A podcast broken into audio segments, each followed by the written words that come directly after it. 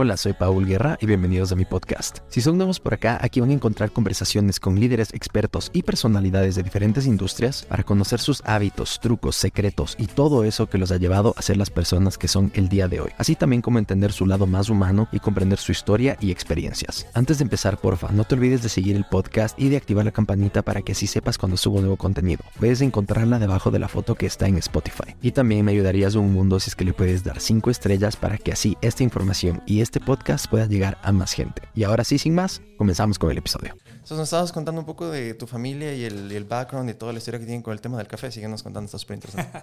a ver, soy, para, para contarle a los, ¿son qué? ¿Televidentes? ¿Son, eh, ¿Qué son ellos? A ver, aquí en Acción Podcast, de hecho, Acción con Felipe Bernal. Bienvenido al podcast, gracias por estar con nosotros. Una introducción un poquito más formal. A veces solo cojo y me pongo a conversar así súper ¿Tu nombre es? Paul Guerra. Paul, Paul. Sí, sí. Eh, es, no sé, los, es que es video podcast porque te están viendo en YouTube, en Spotify, en todas las redes, pero también te están escuchando. La mayoría de gente a veces les gusta en el tráfico escuchar un podcast en audio. Entonces sería la, la audiencia. Claro. Sí. Bueno, Paul, para, para todos los que nos están viendo y escuchando en este momento, me presento, soy Felipe Bernal, soy colombiano, ingeniero civil, hijo de familia agricultora eh, de Colombia. Toda mi carrera la desarrollé en Colombia, fueron cerca de 25 años dedicado al mundo de la construcción. En el 96 comienzas, ¿verdad? Yo arranco en el 96, uh -huh. después de, me fui a hacer una maestría en estructuras en Georgia Tech. Uh -huh. Llegué apasionado con el tema de las estructuras, del diseño estructural, eh, y empiezo a diseñar puentes, a diseñar bodegas, estructuras. Y, y, me apasiono mucho con el tema, pero un día mi padre dice, pero Felipe, si algún día quieres ser empresario, tienes que saber de finanzas y de temas administrativos. Mm. Y me meto a hacer una especialización en finanzas y estando en la especialización, una empresa importante en Colombia que se llama Con Concreto me llama y me dice, Felipe, venga y, e inicie su carrera como promotor inmobiliario siendo director de proyectos. Entonces dije, voy a ver eso de qué se trata. y realmente ahí sí, como dicen, me picó el bichito, me enganché porque la promoción inmobiliaria es, y tú lo decías, Paula, hace un momento, es la oportunidad que tiene un ser humano de sobre un terreno, que es como si fuera un lienzo, uh -huh. dibujar una ciudad, pensar quién va a vivir en esa ciudad, qué necesitan los habitantes y cómo creas para esos habitantes un nuevo hábitat que les dará seguramente felicidad, mm. prosperidad cuando estás diseñando temas para empresarios o temas de salud cuando estás diseñando un centro de salud como la gente que va a poder llegar a estos lugares va a tener una, la mejor atención o servicio médico que hay. Entonces, cuando tú te das cuenta que en tu carrera puedes crear ciudades y que puedes transformar la forma de vivir de la gente, dices, esto es lo que yo quiero. Entonces ahí me enamoré y mi carrera se convirtió en una carrera de promotor inmobiliario a la que ya le he dedicado cerca de 26, 27 años. Wow, increíble. Es que es precisamente lo que tú dices, porque es este lienzo, pero es esto de que las posibilidades son infinitas y conforme van pasando los años o las décadas, también las tendencias arquitectónicas van cambiando. Entonces uno tiene que ser flexible y uno va viendo los diferentes estilos que van siendo los, los proyectos arquitectónicos en las diferentes urbes que hay. Y uno cuando pasa por un determinado barrio sector, ve un proyecto que tiene unos 20, después tiene 30, después tienes 40 años y empiezas a ver cómo van cambiando las cosas, pero es algo tangible, que es lo que le diferencia a cualquier profesión, cualquier oficio es noble. Pero a mí lo que personalmente me llama mucho la atención de los bienes raíces es este tema tangible, es algo que lo puedes ver y lo puedes tocar y lo puedes decir, hice, o sea, está ahí el resultado de mi trabajo. No, y aquí me voy a, me voy a atrever a, a robarme unas palabras de la señora Isabel y ella dice que lo que más le enganchó del desarrollo o el mundo inmobiliario es el hecho de que ella sí deja hitos reales en la ciudad que son mm. apreciados por el público. Entonces, cuando tú estás en Guayaquil y vas por Puerto Santana y te encuentras con The Point, tú dices, es la nueva postal de la ciudad, es el edificio más emblemático, todo el mundo tiene que ver con ese edificio uh -huh. y ella saber que tuvo que ver con la creación de ese edificio es una cosa eh, importantísima. Cuando vas a Quito y te encuentras con el Windham, el hotel uh -huh. que queda en el aeropuerto, es un edificio uh -huh. alargado, emblemático, muy lindo, que todo el que pase por ahí se va a acordar de ese edificio. Entonces, a mí me llama muchísimo la atención ese. Yo primero, porque siempre paso de copiloto, justo y mencionaba, dije, no, la nave espacial. Y me dicen, no, no es una nave espacial. El diseño era un animal. ¿De qué me dijeron que era? Un armadillo. Un cóndor. No, es un cóndor. no me lo habían dicho. Yo tal vez me habría inclinado por el armadillo que tiene una, una forma curva en el lomo. Sí, sí, sí. Pero es como claro, lomo. cuando lo abre, sí es como si tuviera un, eh, un cóndor, las alas abiertas. Pero es tal vez porque no lo he visto, o sea, tomándome el tiempo, deteniendo en verlo, pero, o sea, llama la atención. Es un diseño diferente. Claro, pero agrégale otro tema. Una de las cosas que más nos gusta es cuando los proyectos los nombramos de una manera, pero la ciudad mm. les adopta un nickname o les adopta un, un apodo. Entonces, por ejemplo, todos saben que The Point no es The Point. ¿Cómo le dicen a The Point? El tornillo. Ah, le dicen el tornillo. Es el tornillo. O por ejemplo, tú pasas por el nuevo edificio al frente del Mall del Sol y se llama 100 BP, así lo llamamos nosotros, 100 Business Plaza.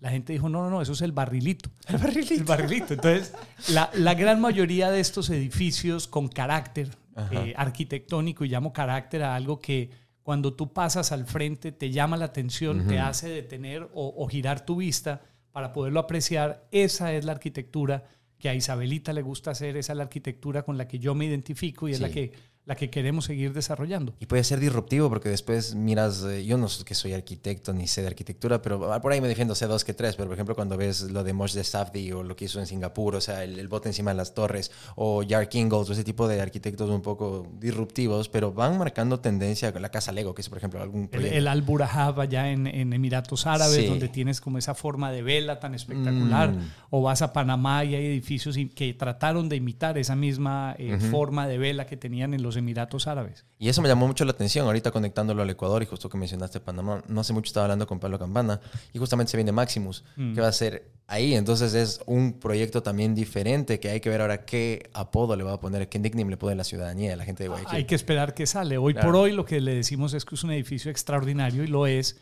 Y yo creo que hay muchos elementos detrás de lo, de lo extraordinario del proyecto. Lo primero es que dos personas familiares mm. que, que, cogieron caminos como promotores inmobiliarios independientes tomen la decisión de reunirse nuevamente para hacer un proyecto en el que digo yo, la suma de uno más uno da más de dos. Mm. Porque si hacer este proyecto uno más uno, cada uno va a ganar lo mismo, no hace ningún sentido. Pero en Maximus es un rascacielos.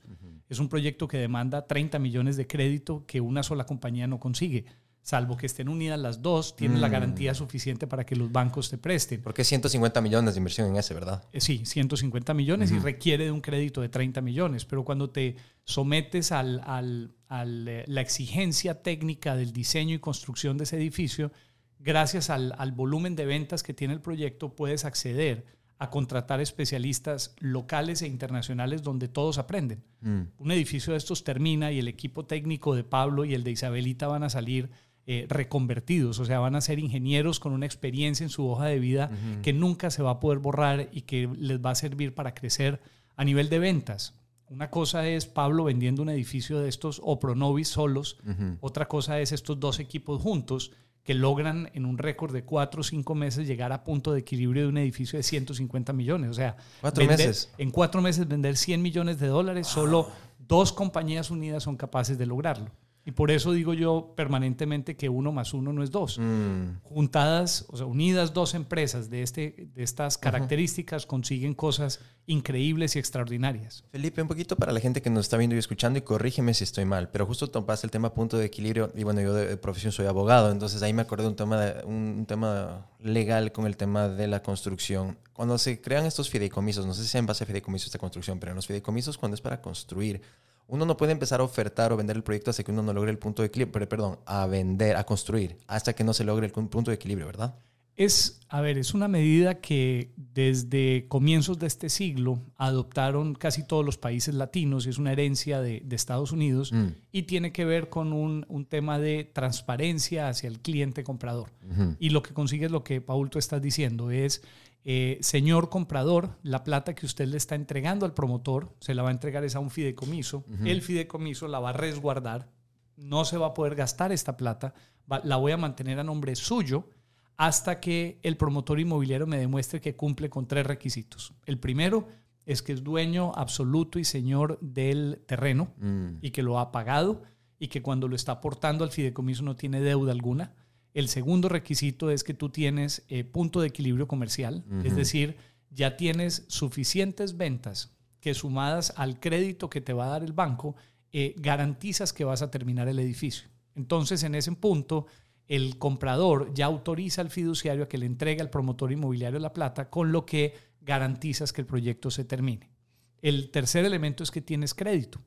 O sea, ya fuiste a una entidad financiera, la entidad evaluó el proyecto y dijo, sí señor, le presto o le doy una línea de crédito y tal vez me faltó un cuarto que no es menor, pero tienes permiso de construcción. Entonces, los clientes que le compran a promotoras serias, que trabajan a través de fideicomisos, tienen la tranquilidad que su dinero solo será invertido en el proyecto cuando estos cuatro requisitos se hayan cumplido, lo que significa cumple ventas, cumple con financiación, cumple con los permisos de construcción y tiene absolutamente todo en regla. Wow, increíble. Entonces, como acabas de decir, en cuatro meses se logró el punto de equilibrio. O sea, en cuatro meses se demoraron. Obviamente el proyecto toma más tiempo en desarrollar, pero desde que se pudo ofertar, lograron un punto de equilibrio y pueden, ahí sí, en consecuencia, empezar la construcción. Empezar la construcción. Wow, por eso fue el que la, la semana anterior, el anterior miércoles, fue la, el lanzamiento, la primera piedra y todo.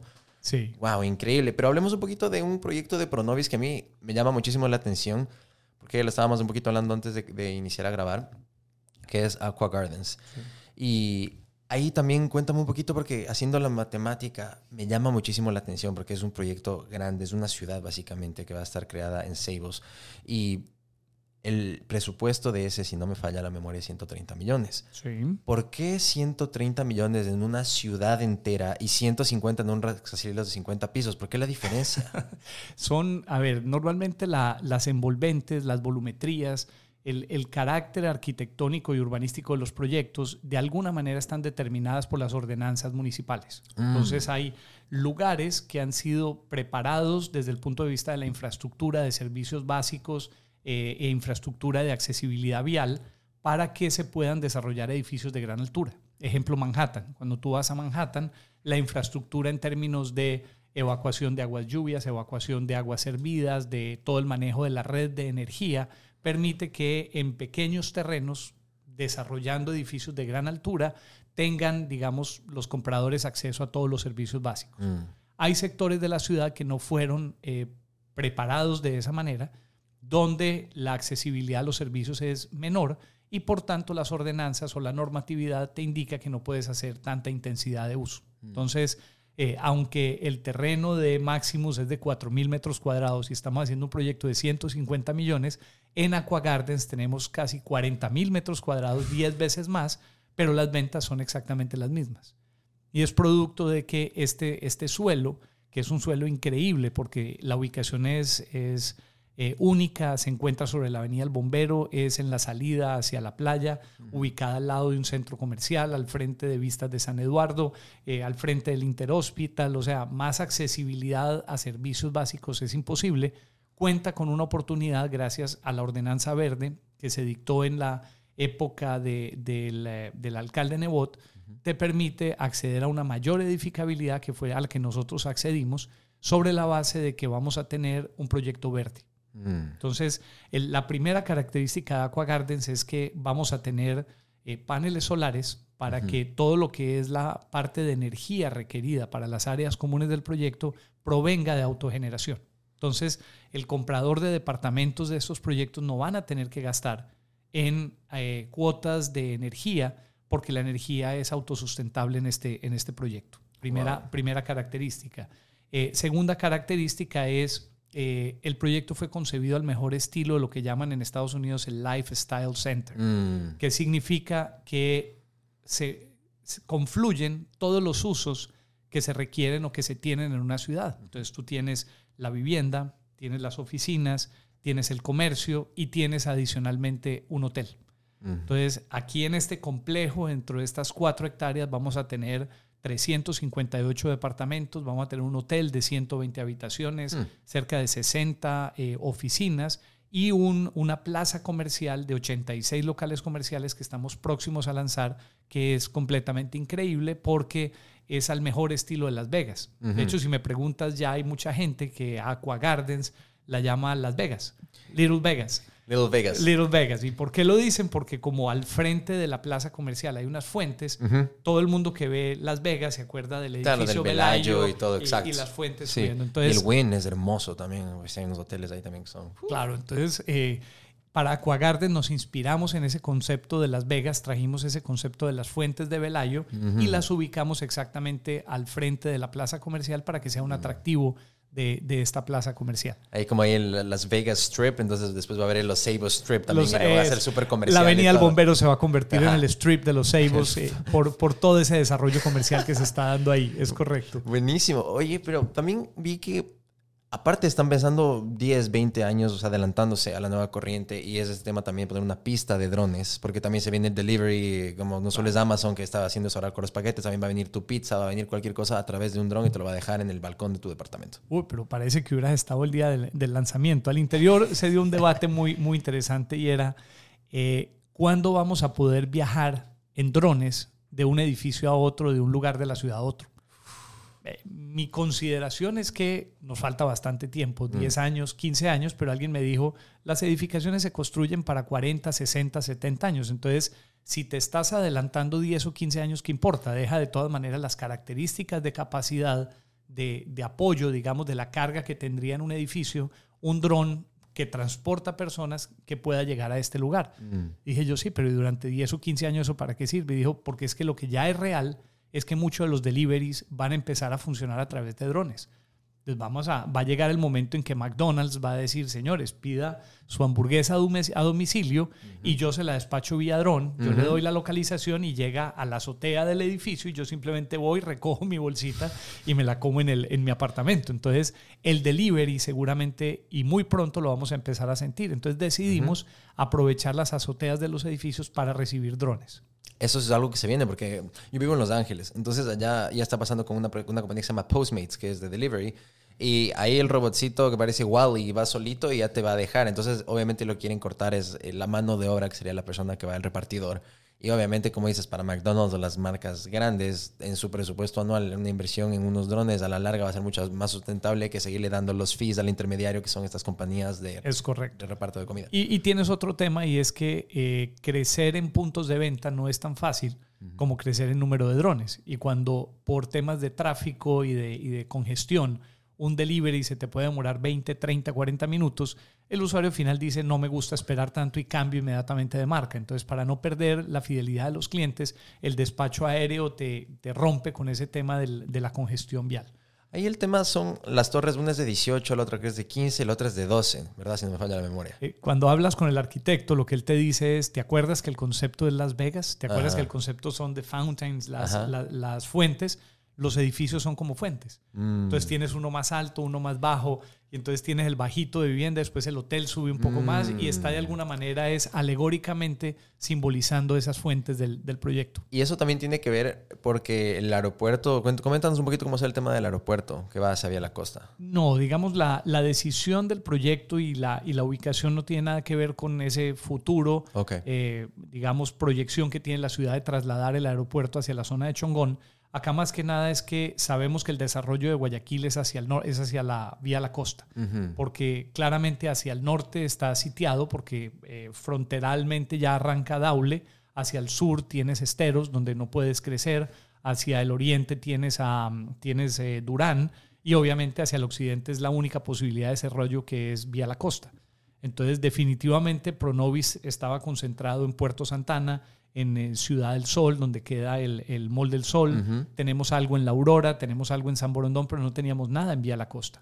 Entonces nos pusimos a buscar y nuestro socio de muchos años atrás, Maurice Dazum, con la empresa Colon Corp, dijo, Felipe, yo tengo un lote increíble, lo analizamos y, por eso decidimos eh, incursionar en este, en este lindo proyecto. Un proyecto más en el que va una colaboración. Pero no tiene nada que ver con el tema del, del aeropuerto.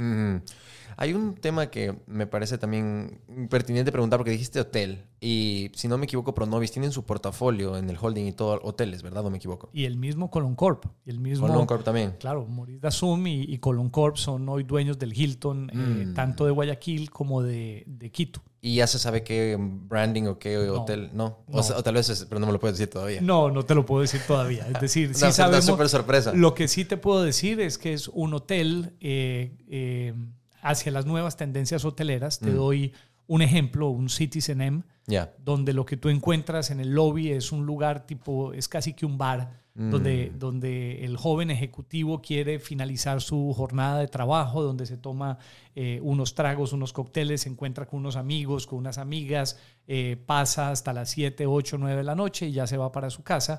Pero obviamente para el que es ejecutivo, que trabaja en otro lugar y llega a estos hoteles, disfruta de toda esta eh, vitalidad que existe en los lobbies. Entonces la idea es que sea un lobby, un lobby muy, muy entretenido, un lobby muy llamativo. Los Cities M se caracterizan en Londres, por ejemplo, porque están con los Beatles, en Nueva York, porque tiene unas formas artísticas súper modernas. Este tiene que ser algo similar, algo muy, muy, muy llamativo que haga que sea el bar de moda del sector de los Seibos. En Los Ángeles hay uno que me encanta, que es el London Hotel. Tiene un lobby buenísimo. El, el, Four Seasons tiene, bueno, ahí está Culín y todo. Pero el Beverly Wilshire, me encanta ese lobby. El bar de ahí es súper, como dices así, súper jovial, es súper, tiene una onda muy, muy bacán. Entonces está chévere ver que le quieran implementar eso acá. Porque también estaba hablando, ahorita estamos grabando aquí en Windham Garden y hoy estaban en el aniversario de Magnolia, entonces me decían que el rooftop es algo nuevo y que precisamente era esa la idea, como que darle vitalidad al tema del rooftop, que es algo que quieren hacerlo también, aprovechar el espacio y hacerlo, acoplarse a las nuevas tendencias, que es de eso, los ejecutivos, los jóvenes que quieren un poco disfrutar del espacio. No, y el, y el joven termina de laborar y con la energía que tiene y la vitalidad no quiere irse para su casa. O sea, ¿quién a las 6, 6, 7 de la noche quiere conectar a un televisor? Entonces, antes que nada, prefiere encontrarse con los amigos, socializar y qué rico encontrar ambientes donde la música es agradable, donde la vista es, es, maravillosa y estar en un rooftop te da sobre la ciudad una vista, yo llamo de pesebre, porque son todas las lucecitas prendidas eh, y eso crea un ambiente inolvidable. Te escucho, Felipe, hablar de Guayaquil cuando me escribiste es que al oriente hay esto y esto. Y digo, pero wow, o sea, domina toda la ciudad en muy poco tiempo porque son cuatro años desde lo que llegaste. No, no más. Tengo siete. ¿Siete? Sí, oh, hace, hace siete años. Ahí me jalé en el research. Yo pensé que fue en el 2019. Ahora, lo que sí es cierto es que me enamoré de Guayaquil y, y más que haberme enamorado yo, mi familia se enamoró. ¿Ah, Tengo una, una señora que es de Cartagena. Obviamente Cartagena es una ciudad caliente, es una ciudad con un clima fuerte parecido al de Guayaquil y donde la movilidad es muy parecida a la que ocurre en un lugar como San Borondón. Entonces ella llegó a, Guayaquil, se sintió como en casa. Mis hijas se adaptaron inmediatamente y, son de lo que me dicen Felipe. Si, si te va mal, que te vaya bien, pero aquí te esperamos. O sea, nosotros ya somos guayaquileñas y estamos enamorados de Guayaquil. Tan es así que mi patrimonio lo vendí en Colombia, la plata me la traje y construí ya mi casa aquí en, Guayaquil. Yo me siento guayaquileño y por eso ya tengo eh, mis inversiones hechas en Guayaquil. Wow, eso habla muchísimo porque a veces, como dicen en inglés, o sea, you have to put your, wallet where your mouth is. Your mouth is y lo acabas de hacer, o sea, ya vender el patrimonio, oh, wow, entonces, you mean business.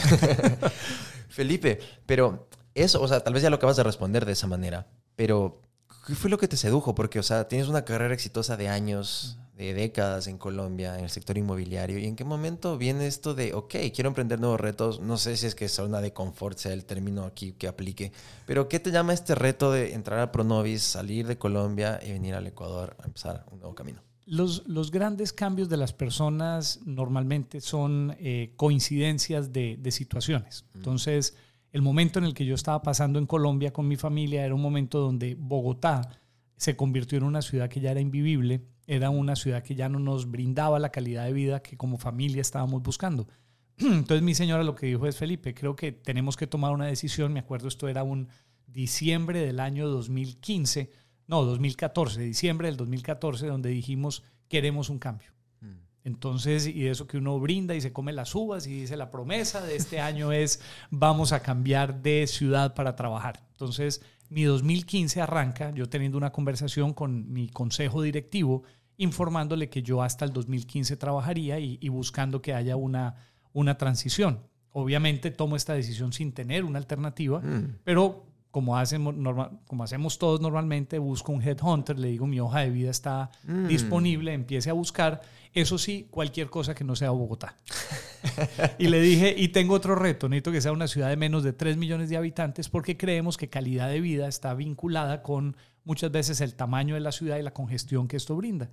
Pasó muy poco tiempo y me llama el, corredor este de, talento y me dice, Felipe, se lo tengo pero le tengo una sorpresa, no es en Colombia, es en Guayaquil. Y le dije yo, ¿qué? O sea, yo estaba preparado para moverme, pero no de país. Y me dijo, analízalo. Eh, la familia que me invitó a venir, familia Vilaseca, muy conocidos también aquí en Guayaquil, eh, me invitaron a conocer la ciudad, invitaron a mi señora, nos enamoramos de esta, de esta linda ciudad y con ellos trabajé por, por cinco años. Entonces, eh, los motivos creo que eran dos. El primero, el, el cambiar de vida, el, el, darle a mi familia esa oportunidad que me estaba pidiendo y por eso terminan enamorándose tan rápidamente de esta ciudad.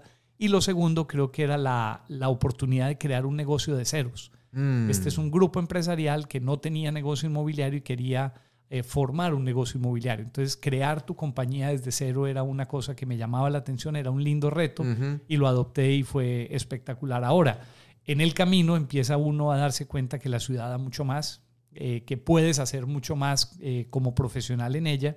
Y cuando te dicen, Pronovis, quisiera tener a un profesional como tú liderando esta empresa, dice uno, wow, esto sí ya es Palabras eh, mayores. Lo que me había soñado, eh, me entrevisto con José Antonio, mi actual jefe, y con Isabelita, y, y, es amor a primera vista, y dije, no puedo negarme a esta oportunidad, y por eso estoy desde hace ya eh, año y medio manejando Pronovis. ¿Y ahí cómo fue? Entonces ahí dices, me acercaron, pero ahí no fue con Headhunter, ahí fue en ese camino que labraste en Guayaquil por, por cinco años, ahí dijeron, mm", ahí te pusieron el ojo, por así decirlo. Sí, yo creo que era, nos pusimos el ojo mutuamente.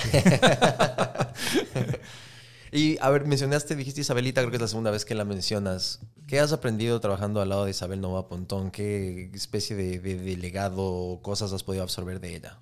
A ver, creo que el, éxito de ella, y lo repite en cada uno de sus discursos, es, es confiar, es entender que todos tenemos nuestras fortalezas eh, y que otros tienen fortalezas donde yo tengo debilidades. Mm. Entonces, tal vez el gran legado de Isabelita es que ha sabido empoderar, ha sabido rodearse de buenos ejecutivos que han llevado los negocios que ella ha visionado hacia el lugar que se tienen que llevar. Entonces, el, éxito de, los grandes líderes es identificar qué camino quiere seguir, mm. o sea, apostarle a los buenos negocios, pero depositar la confianza en líderes que tengan las competencias, que tengan las ganas, que tengan la capacidad y que tengan el don de gente necesario para poder eh, recorrer, digamos, esos caminos. Entonces, el éxito de ella como empresario ha sido ese, ha sido tener una visión muy clara de en qué negocios entrar, con quién hacerlo y darles a esas personas el empoderamiento. Entonces, trabajar con ella es, es increíble porque es una persona que deposita toda su confianza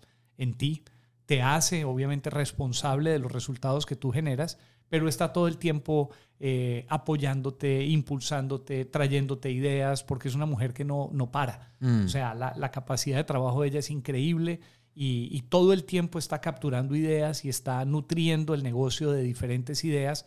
Muchas pueden funcionar, muchas no, pero la innovación es eso. La innovación es prueba y error de diferentes tesis hasta que las que demuestran ser correctas eh, son el embudo para identificar por dónde tienen que coger las compañías. 100%, y ahí como dicen, you double down on your winners. Entonces es un A-B testing todo el tiempo, ver qué funciona y en eso dupliquemos y sigamos por ahí. Pero lo que dices es súper importante. Y, tal vez agregaría una cosa que, que, para la, la, audiencia es interesante. Cuando tú haces innovación, ese, ese double testing, eh, no necesariamente los fracasos son fracasos. Lo lindo en innovación es que cuando tú fracasas aprendiste, porque ya sabes que ese camino no es. Entonces, en los procesos de innovación, saber por dónde sí y por dónde no siempre es importante. Entonces, lo bueno y lo malo son aprendizajes que en el mundo de la innovación son valederos. Y lo dice Denzel Washington en sus diferentes discursos. O sea, fail, fail big. O sea, equivócate, equivócate fuerte porque experiencia es eso. ¿Cuál es la diferencia entre una persona con experiencia y una que no la ha tenido? El que ha tenido experiencia es porque ha fallado en la vida y ha aprendido de las fallas.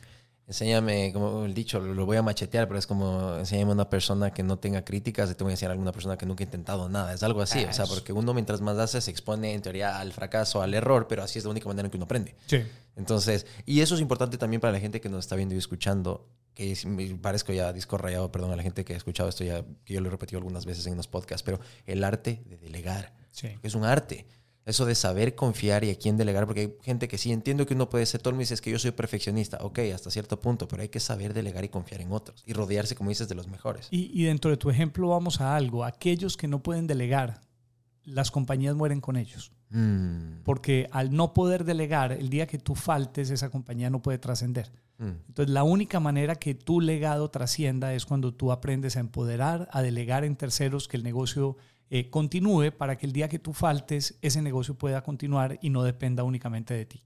Y es increíble porque van a cumplir ahorita en agosto 26 años. O sea, ni siquiera estamos hablando de una compañía que tiene 100. ¿no? O sea, es increíble en tan poco tiempo lo que se ha logrado hacer, el calibre de proyectos que están haciendo. Es genial. Sí, aquí una compañera que nos acompaña en este podcast, que es Denise, ha hecho las cuentas y me dice que estamos ya bordeando los mil millones de dólares en ventas en estos 25 años. O sea, cuando tú sumas cerca de 50 proyectos y las ventas de cada uno de esos proyectos, estamos bordeando ya los mil millones de dólares increíble, porque eso es generar también fuentes de empleo, o sea, eso, eso va circulando, no es como el, el, Twitter y las redes sociales aguantan todo, ah, que sí, pero igual eso se llevan afuera. No, no, no, eso va circulando, eso va circulando y genera país de cierta manera. Y lo otro, atraer también capitales. Y, yo te he escuchado a veces que dices, también queremos salir a que la gente confíe en, en Pronovis y sepan que es una compañía seria, pero queremos buscar inversores extranjeros y que confíen y que sepan que están aquí con una casa grande, con una marca responsable y atraer capitales del exterior. Eso también es lo que hacen, me imagino. Eh, digamos, en el, en el el Novis es, un, es la empresa. En el holding. Es la empresa inmobiliaria de la holding Novis. Holding es porque es un, consorcio empresarial que invierte en diferentes negocios y obviamente su portafolio son cada una de las empresas donde ha tenido inversión. Pronovis es una de esas inversiones. Pero en al interior de cada una de esas empresas, obviamente está dentro de nuestro propósito y dentro de nuestros lineamientos estratégicos conseguir y atraer capitales extranjeros. Como dice mi, mi jefe José Antonio, una, nosotros podemos ser buenos como promotores inmobiliarios, posiblemente no seamos los mejores, mm. pero lo que sí es seguro es que somos los mejores socios. Entonces, eh, hemos demostrado a lo largo de los años que en todos los negocios en los que participamos tenemos socios y en todos exitosamente hemos hecho, hemos hecho crecer la industria, hemos hecho crecer los negocios y hemos eh, generado riqueza, tanto para el país, para nosotros, como para los terceros inversionistas. Entonces, cualquier empresa extranjera que esté pensando en invertir capitales en un país en vías de desarrollo como es Ecuador, si abre el portafolio de empresas donde invertir, eh, digamos que la holding Novis tiene que ser claramente una de, las, de los lugares donde pone el ojo, porque hay, hay, una, hay una tradición, hay una trayectoria de inversión eh, que da créditos de la seriedad de la empresa y del cumplimiento que tenemos con lo que prometemos. Felipe, ¿cuál es tu definición del éxito? Eh, esa, es una, esa es una buena pregunta.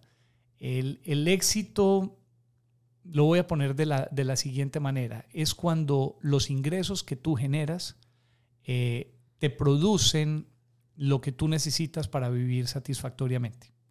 Entonces no es acumular riqueza, mm. es, es lograr satisfacción es, lograr, es lograr tranquilidad y que de la mano con eso tú estés logrando desarrollar a terceras personas. Entonces, eh, la definición de éxito empresarial es una empresa que con sus ingresos es capaz de mantener y ser sostenible en el tiempo, eh, crecer en la cantidad de empleo y progreso que le brinda a la gente y hacia sus accionistas, que es importante que lo tenga. Y cuando eso lo proyectas hacia el ser humano es lo mismo, es un, es un ser humano que es capaz de producir lo que requiere para vivir cómodamente y permitir el progreso de sus miembros de la familia para salir adelante. La opuesta, ¿cuál es tu definición del fracaso?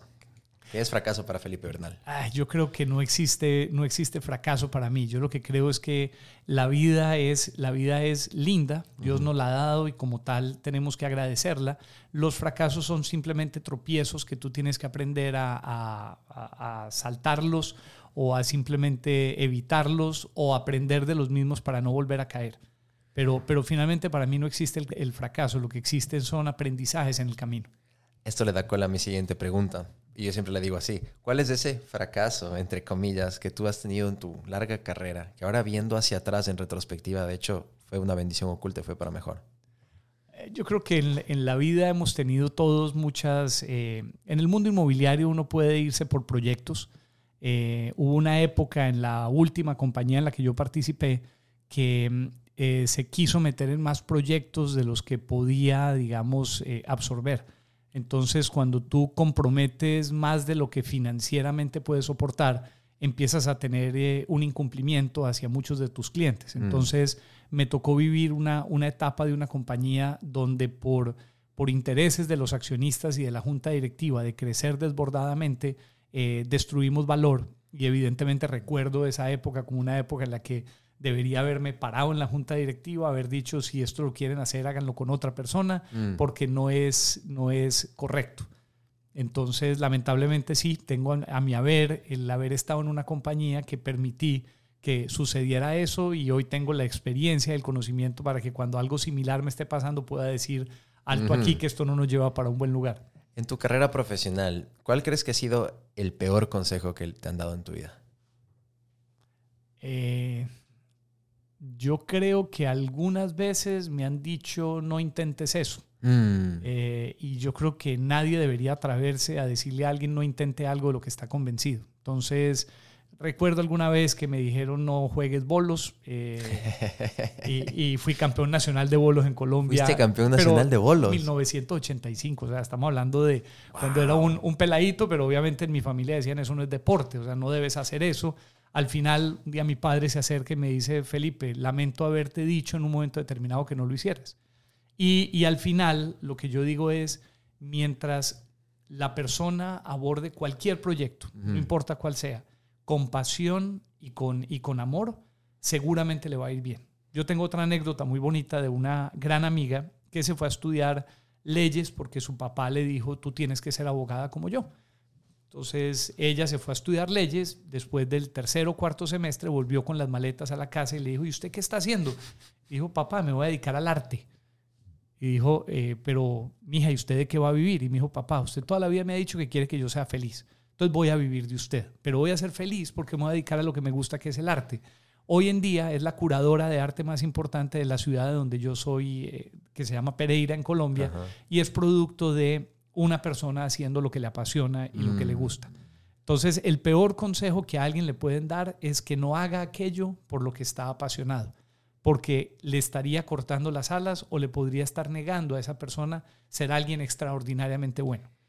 Qué bestia. Qué lindas palabras, seguro que me aterrizaron porque es parte de, mi historia, todo lo que acabas de decir, sentíme identificado en la historia de la curadora de arte y me hubiera encantado escuchar este podcast o esto hace 15 años cuando empezaba mi carrera profesional y tal vez no hubiera hecho lo que hice, pero bueno, nada, no, nada es accidente, gracias a todos, igual estoy acá, pero es, es increíble como es un, es un, un theme, algo que se repite para todo el mundo, esto de no, tienes que hacer algo lógico, algo que te dé comer, que la zona de confort, algo que sirva, pero no, pero por lo general todos somos artistas de cierta manera, porque el, el creador inmobiliario, hablabas del canvas, de la gente tiene la creatividad, o sea, contar historias, contar cosas está en nuestro ADN y todos somos artistas de cierta manera.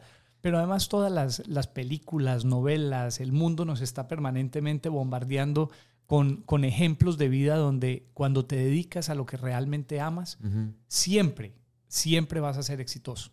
El problema es cuando las personas hacen lo que otros les dicen que debería hacer. Porque cuando tú eres, eh, cuando estás frustrado trabajando para algo que no te gusta, no lo vas a hacer, no te va a funcionar, tus resultados nunca van a ser. Se nota, sí, se nota. uno siente cuando uno está ahí taponado en algo que por ahí, por ahí no es. Mm. Hay otra cosa que me parece importante compartirle a la gente que nos está viendo, escuchando, y es que mm, siempre la importancia de prepararse, de, no conformarse, de tener la suficiente humildad de saber que uno tal vez no sabe lo suficiente, que uno puede saber más.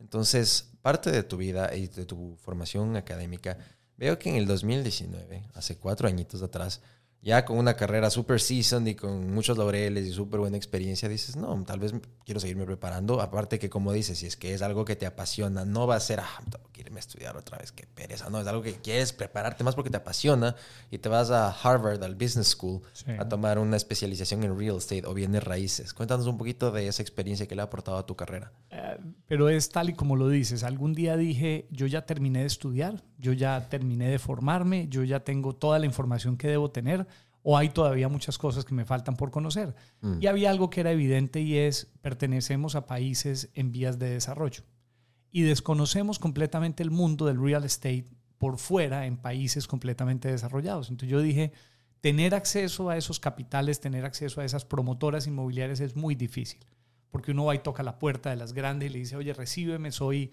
Felipe Bernal, gerente de tal compañía, dice, no tengo tiempo para, para gastar en eso.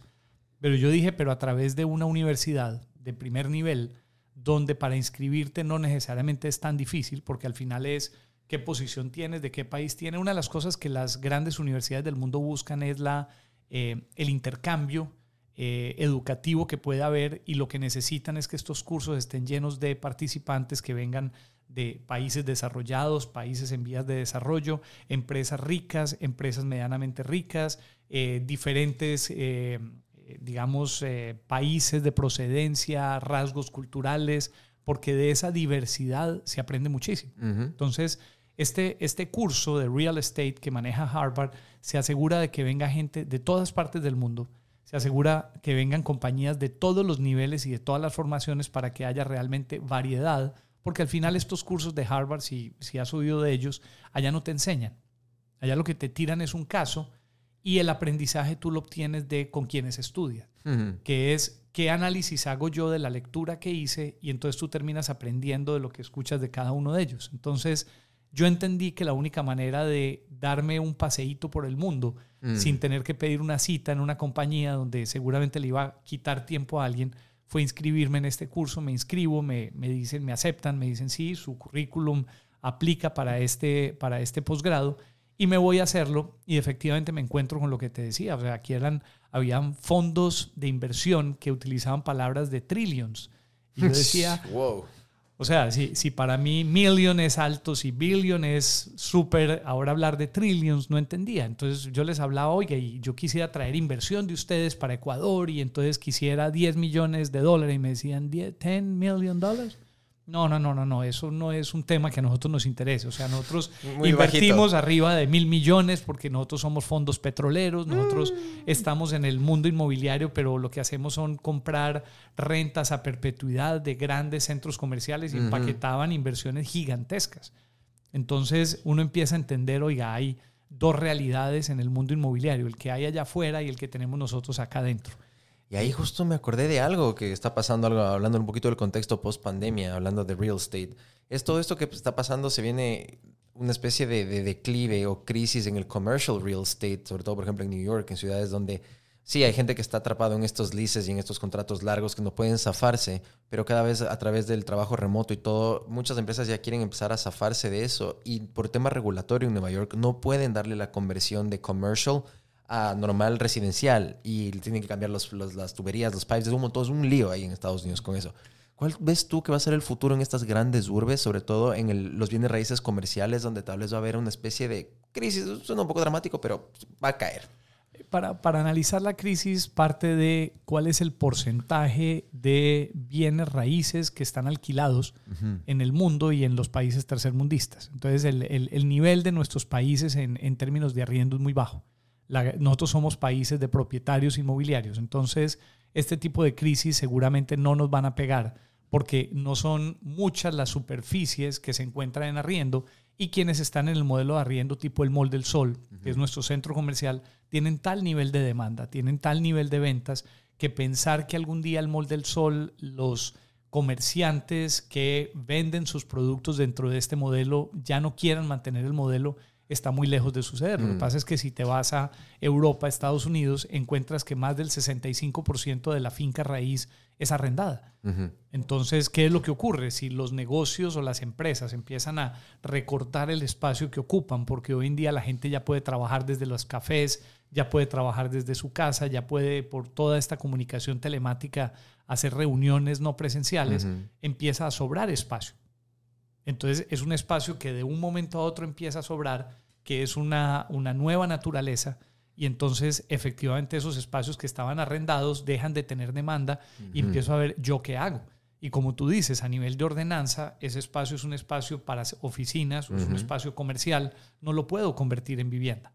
Porque evidentemente hay un segmento que siempre va a crecer, que es la demanda de vivienda, porque cada que nace una persona, a los 18 años se enamora, a los 25 se casa, tienen hijos y se genera un nuevo hogar. Entonces, cada que hay una generación de un nuevo hogar, hay una demanda de una nueva vivienda. Entonces, el, lo que a nivel de real estate nunca va a bajar es la demanda de vivienda, pero la demanda comercial por fenómenos como el que acabamos de tener sí tienden a bajar. Entonces, yo creo que el, fenómeno a nivel mundial eh, va a afectar todos estos espacios eh, comerciales que fueron concebidos pero en los países en vías de desarrollo como el nuestro no creo que vaya a tener mayor impacto. Interesante, interesante ese análisis, porque también, claro, un poquito del efecto dominó de lo que pasaba a raíz de esto allá es que muchos de los bancos que daban estos préstamos o estas hipotecas eran bancos muy pequeñitos que en su portafolio no diversificaban bien y la mayoría de, de estos, de estas hipotecas que daban eran siempre en commercial real estate. Entonces, el rato que hacen el default, los que no pueden terminar de pagar esos leases o las hipotecas, hizo que el, Silver, el Silicon Valley, un montón de chiquitos de allá. Chao. Entonces es una especie como de mini burbujita que paga, explotó allá. Pero bueno, como dices, por lo menos acá la gente que nos estaba viendo y escuchando, por acá para que no, no nos puede llegar eso y todo bien. Felipe, ¿cuáles crees que son esos obstáculos y, pero en el buen sentido, así bonitos que se le vienen a Pronovis a partir, o sea, post pandemia y ahora en el 2023 y para adelante? ¿Qué, qué se viene para Pronovis? Yo creo que más que, más que obstáculos son, son oportunidades. Retos, esa era la palabra. Retos, retos. A ver, yo primero pienso que eh, el país está dedicando demasiado tiempo a autoanalizarse, autodiagnosticarse, mm. eh, qué está pasando con el riesgo país, se está disparando, qué está pasando con la parte política, estamos ante un escenario de no saber quién va a ser nuestro nuevo gobernante, miramos el tema de seguridad, los, las ciudades están... Eh, digamos, viéndose afectadas por el tema de seguridad, el empleo está bajando, con, con lo, perdón, el, desempleo está aumentando, el empleo está bajando, con lo cual hay, hay inseguridad en las calles, en todos lados. Entonces, la gente dedica mucho tiempo a analizar qué está pasando y esto hace que muchos empresarios digan, freno, mm. yo no invierto, yo no continúo, yo voy con cuidado, esto seguramente me va a afectar tarde que temprano el negocio, entonces yo prefiero en este momento disminuir, no contratar o descontratar gente. Eh, esto me trae un cuento para después eh, seguir con la línea de lo que estoy contando. Hay un chiste que alguna vez me contaron muy bonito y es un señor que venía vendía empanadas en la carretera. El señor era don Manolo y don Manolo hacía las mejores empanadas de la región y todo el mundo iba donde don Manolo a comprar las empanadas. Entonces, don Manolo fue tan exitoso que le pudo pagar a su hijo una especialización en finanzas, aquí divirtámonos, en Harvard. El chico llega de Harvard y le dice, papá, estás equivocado. ¿Qué pasó, mijo?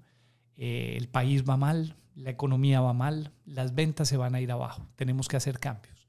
Cambiemos la receta, despidamos la gente, no tengamos tanta gente en atención, eh, empecemos a disminuir porque nuestras ventas van a caer. El chico fue tan inteligente que efectivamente las ventas cayeron. ¿Crees que cayeron porque efectivamente él pudo eh, eh, predecir? predecir que esto iba a pasar? ¿O será que la calidad del producto disminuyó, la atención disminuyó y mm. producto de ello el negocio empezó a tener pérdidas? Entonces, hago este, hago este ejemplo porque la realidad es que el negocio de don Manolo sacó al hijo, lo mandó a estudiar a otro lado y cuando el hijo se fue, él volvió a tomar las decisiones de antes y sus ventas otra vez volvieron a subir. Entonces, yo lo que creo es que el gran reto que tiene Pronovis y la gran oportunidad es que mientras muchos de nuestros competidores, muchos de los promotores inmobiliarios del país están muy preocupados por el futuro, Isabelita es una emprendedora increíble. Lo que dice es, yo creo en mi país, yo le seguiré apostando al país y la teoría de Felipe Bernal es, mientras tú le apuestes al país, seguramente vas a captar unas oportunidades que quienes abandonan el negocio las van a perder. O sea, vámonos a una, a una realidad. Las, el número de nacimientos sigue creciendo, el número de hogares sigue creciendo, la demanda de vivienda terminará creciendo y solo aquellos que dejan el negocio lo que están dejando es el territorio libre para quienes continúan en el negocio. Hmm. Entonces yo creo que en Pronovis lo que tenemos es una linda oportunidad para aprovechar estos momentos que aparentemente los vientos pueden eh, soplar en contra, pero es cuando las cometas más alto vuelan. Entonces, eh, el gran reto de Pronovis es, eh, con nuestra estrategia competitiva, diversificarnos inmobiliariamente, tener productos de vivienda unifamiliar, multifamiliar, proyectos médicos, proyectos de oficinas, es decir, tener un portafolio muy diversificado, principalmente enfocado en la costa, en la costa ecuatoriana, donde de donde somos y donde somos más fuertes y, creer en el país, creer que las crisis no duran 100 años ni hay cuerpo que las resista y que de esta vamos a salir. Yo soy un poco más viejo que todos ustedes y les digo, ya llevo a mi ver, a mi haber cuatro crisis y de mm. todas hemos salido. Y si voy y le pregunto a mi abuelo, me diría, mi hijo, yo tuve 10 y de todas salieron. Entonces, hay veces que nosotros le damos a la, a la crisis mayor relevancia de lo que debería tener. Súper importante, claro, porque a veces como es, being too much in your head, es como que uno se queda mucho en la cabeza y el ejemplo que pones, sí, de, de la persona que se fue a Harvard, o sea. A veces por eso también, para empatarlo con lo que tú fuiste allá y la, la linda anécdota o historia que nos acabas de contar, es que la teoría también muchas veces es linda, pero a veces en la práctica también pasan diferentes cosas.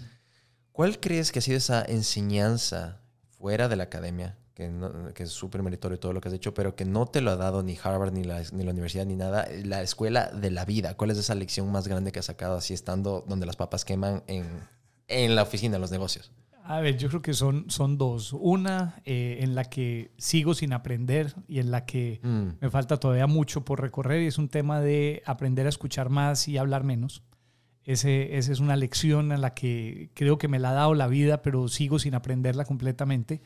Eh, y tal vez la segunda lección es, eh, es más importante hacer algo que tratar de hacer mucho. Mm. Entonces, muchas veces uno quiere abarcar demasiadas cosas, pero al querer abarcar tanto no eres capaz de ser bueno en ninguna. Entonces, es mejor hacer algo bien hecho y después repetirlo y repetirlo que pretender hacer muchas más cosas de las que tú puedes eh, abarcar. El que persigue dos conejos al mismo tiempo no agarra ninguno. No agarra ninguno de los dos. Sí, y de lo de las orejas, lo de las orejas, perdón, lo de escuchar y hablar, te lo digo yo que parte de este podcast para mí es ese esfuerzo de intentar escuchar más y hablar menos, porque soy una cotorra, si a mí me dejas, yo hablo unas 10 horas y no me callo.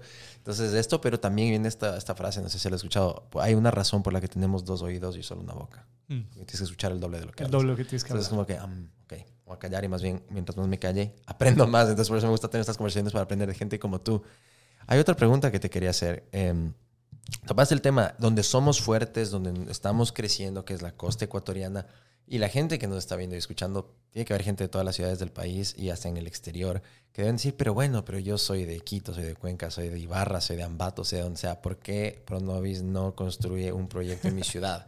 Obviamente hay derecho a estudios y financieramente es más factible, pero una reacción práctica para que la gente nos entienda. Por ejemplo, en Quito, ¿van a ver este tipo de proyectos algún rato?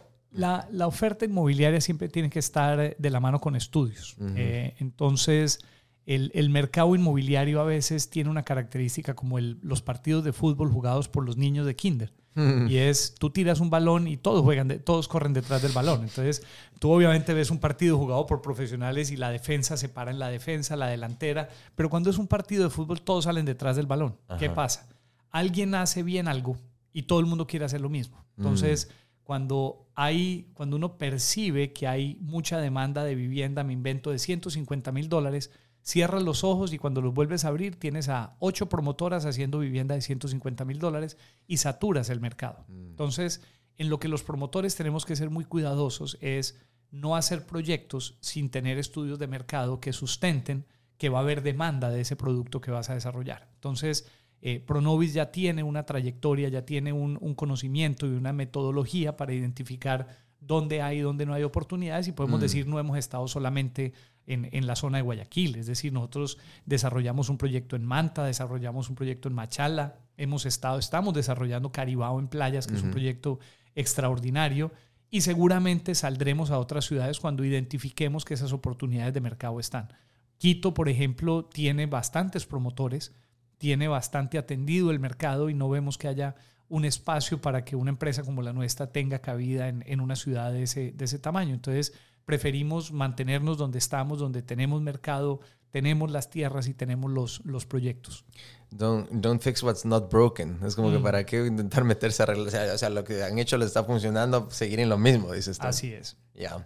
Ok, súper bien. Hay una parte que dijiste los bolos. Ahorita acabas de tomar un tema del fútbol y se me ocurre, digo, ok, eres un hombre sumamente ocupado de tener muchas presiones, de estrés. ¿Qué hace Felipe Bernal para relajarse y divertirse? ¿Qué haces? ¿Cómo te sales de tus rutinas? Hace muchos años, tal vez tendría la edad tuya, eh, en una empresa en la que trabajaba, me dieron un curso de eh, Stephen Covey.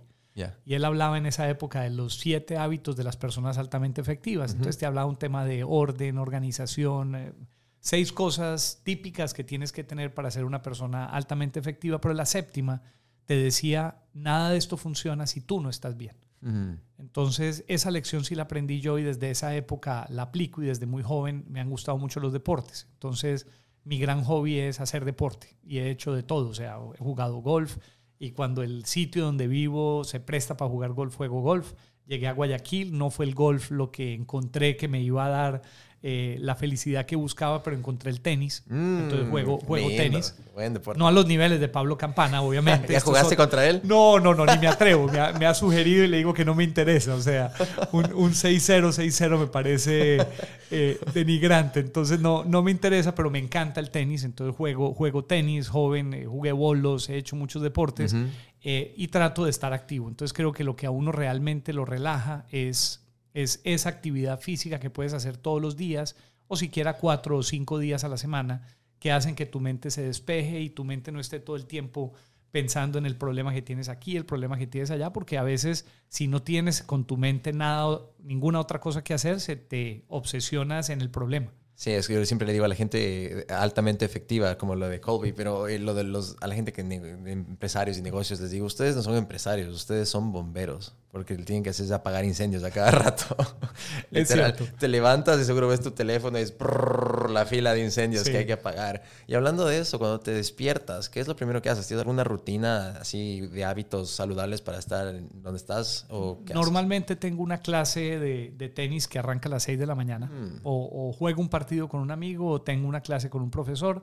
Si no tengo ni la clase en el amigo, hago un poquito de yoga, que obviamente con los años te va ayudando a, te- a mantenerte flexible, a, tener, a estirar, porque más que meditación, lo que realmente son ejercicios de estiramiento.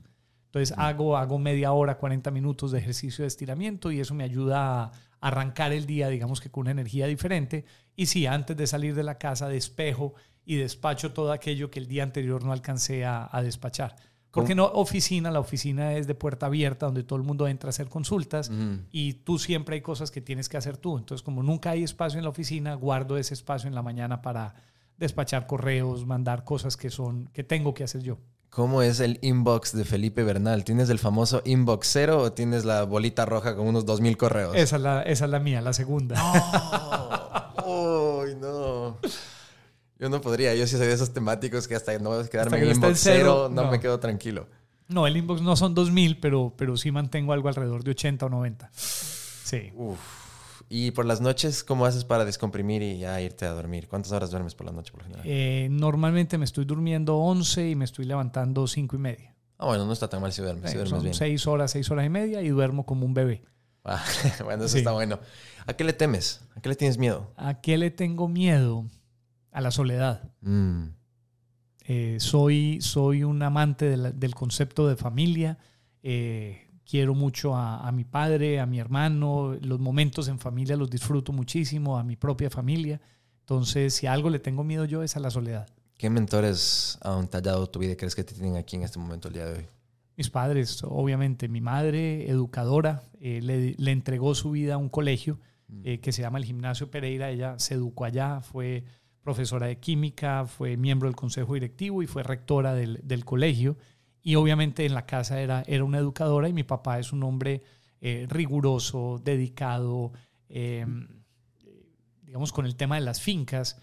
Hay un, hay un dicho que dice que el ojo del amo engorda al marrano. Ujú. O aquí le dicen creo que el chancho. Ujú. Entonces, ese dicho es real. Si tú no estás encima de las fincas, las fincas no funcionan. Ejemplos, los mejores amigos de mi padre dicen, pero queremos ser como Hernando, que es exitoso. Entonces, el ingeniero civil tenía utilidades en su negocio, las invertía en una finca y decía, yo ahora me voy a hacer rico como Hernando, el papá de Felipe. Pero resulta que no le funcionaba. Y les decía, pero Hernando, ¿usted por qué le funcionan las cosas a nosotros? No, dice, por muy sencillo, usted está dedicado a la ingeniería. La finca no es lo suyo, entonces usted la finca la tiene abandonada y para que las cosas funcionen hay que estar encima de ellas. Entonces, eh, de, él aprendí, de él aprendí el, el compromiso, la perseverancia y todo se puede conseguir si estás encima de las cosas. ¿Y a tus hijos qué legado les quieres dejar? Eh, ¿Qué legado les quiero dejar? El que más importante que cualquier cosa es ser feliz. Mm. Entonces, eh, lo que trato de hablar mucho con ellas cuando se están exigiendo eh, a nivel de estudios demasiado es que ellas tienen que entender que los, los golpes en la espalda por haber sido la número uno de, de la clase no se compensan con ser triste. O sea, una persona tiene que ser antes que nada feliz. Yo prefiero una alumna de quinto puesto, octavo puesto, décimo puesto feliz que tener a la mejor estudiante eh, desdichada. Entonces, lo que procuro todo el tiempo es asegurarme que ellas están tomando decisiones que las conducen a la, a la felicidad. ¿Le tienes miedo a la muerte? No, ¿Por qué? Eh, porque recientemente tuve eh, la, la, partida de mi madre, eh, me tocó vivirlo, vivirlo cerca y, y, de alguna manera le perdí, le perdí el miedo. Mm. Porque pensé en, o sea, me, me, proyecté en ella y creo que cuando ese momento me llegue va a ser un momento que debe ser el momento que me corresponde mm. y como ella voy a llegar cansado y voy a llegar queriendo que eso suceda. Si el día de hoy pudieras sentarte no con Paul Guerra, sino con Felipe Bernal, de 16, 17 años al frente tuyo y lo tuvieras ahí sentado, ¿qué le dirías? Eh, que haga exactamente lo mismo que hice yo. O sea, si le puedo narrar lo que he hecho para que él haga lo mismo, lo debe hacer porque hoy soy feliz y hoy no tengo remordimientos de lo que he hecho en el pasado. Entonces, lo que haría con ese muchacho es decirle, haz lo que tienes que hacer porque lo vas a hacer bien. Felipe, me ha encantado conversar contigo. Muchísimas gracias por tu tiempo, que es muy preciado, así que no te quiero robar más. Gracias por estar aquí con nosotros en Acción Podcast. Y porfa, la gente que te está viendo y que te está escuchando en esa cámara, ¿dónde te pueden encontrar? ¿Cómo te pueden seguir? ¿Y cómo pueden saber un poco más de Pronovis y todo lo que ustedes hacen? A esta, Paula, a esta linda audiencia que no sé cuánto tiempo me aguantaron en, esta, en este lindo podcast donde, podcast donde mi, mi voz no es tan, tan buena como la, la tuya. Eh, nada, soy soy, como les dije, estoy de gerente de Pronovis. Eh, en nuestra página web, pronovis.com, nos pueden, nos pueden encontrar. Em, yo creo que básicamente es eso. Eh, nuestras oficinas están en el edificio Executive Center, al frente del Mall del Sol.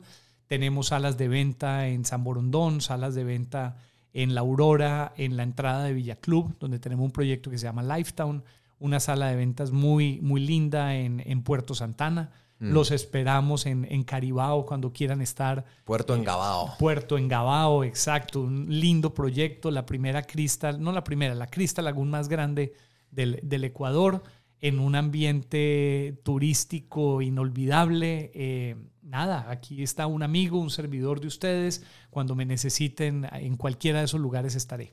Y sabes que también vi que está bueno mencionarles en el website de Pronovis hay una parte que dice outlet. Eso nunca había visto en una página de un promotor inmobiliario y me quedé loco y dije, wow, un outlet de bienes raíces, qué chévere. y sale así en descuento, 15% de descuento, 15 off. Dije, wow, está súper bueno. Nunca me he visto en oficinas, entonces está bueno. Parece que estoy mandando cuña, pero no, créanme, esto es orgánico, no está pagado, pero me parece buenísimo.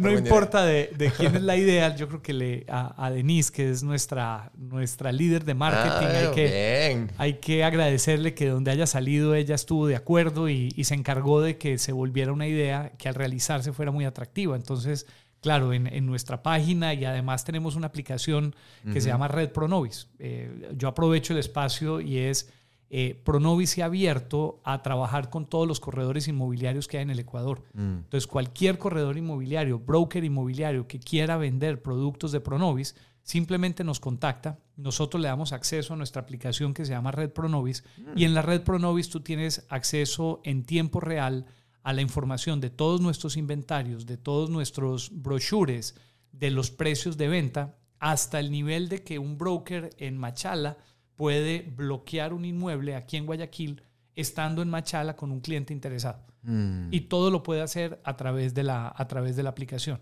Y en esa misma aplicación, al igual que en la web, tienes una lengüeta que lo que dice es outlet. Y ahí lo que puedes ver son esos inmuebles que se encuentran con descuento, porque seguramente son inmuebles que, como lo mismo sucede con el tema de ropa, es de la llamémoslo así, de la, de la generación anterior. La colección pasada. De la colección pasada. Entonces, esa colección pasada la estamos vendiendo con un precio muy atractivo para quienes les interese. Entonces, facilitamos a quien está buscando inversión inmobiliaria que encuentre productos de un precio que es realmente atractivo. Qué belleza, carajo, y perdón la mala palabra, pero la tecnología es lo máximo. Me encanta la tecnología. Imagínate vender así antes viene raíces sin esos. De acuerdo, y dile, dile a Denise o a cualquiera de las personas del equipo que te muestren la red Pronovis y realmente te vas a, a ilusionar con el, con el aparatico. Qué bonito, qué bonito. Bueno, gracias amigos por este tiempo. Nos vemos la próxima. Gracias, a todos. Muchas gracias.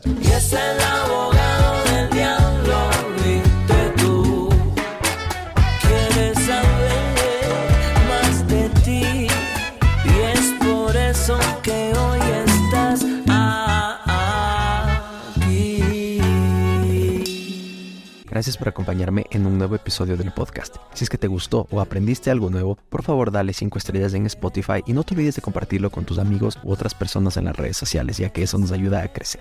Nos vemos la próxima. Que estés bien. Chao, chao.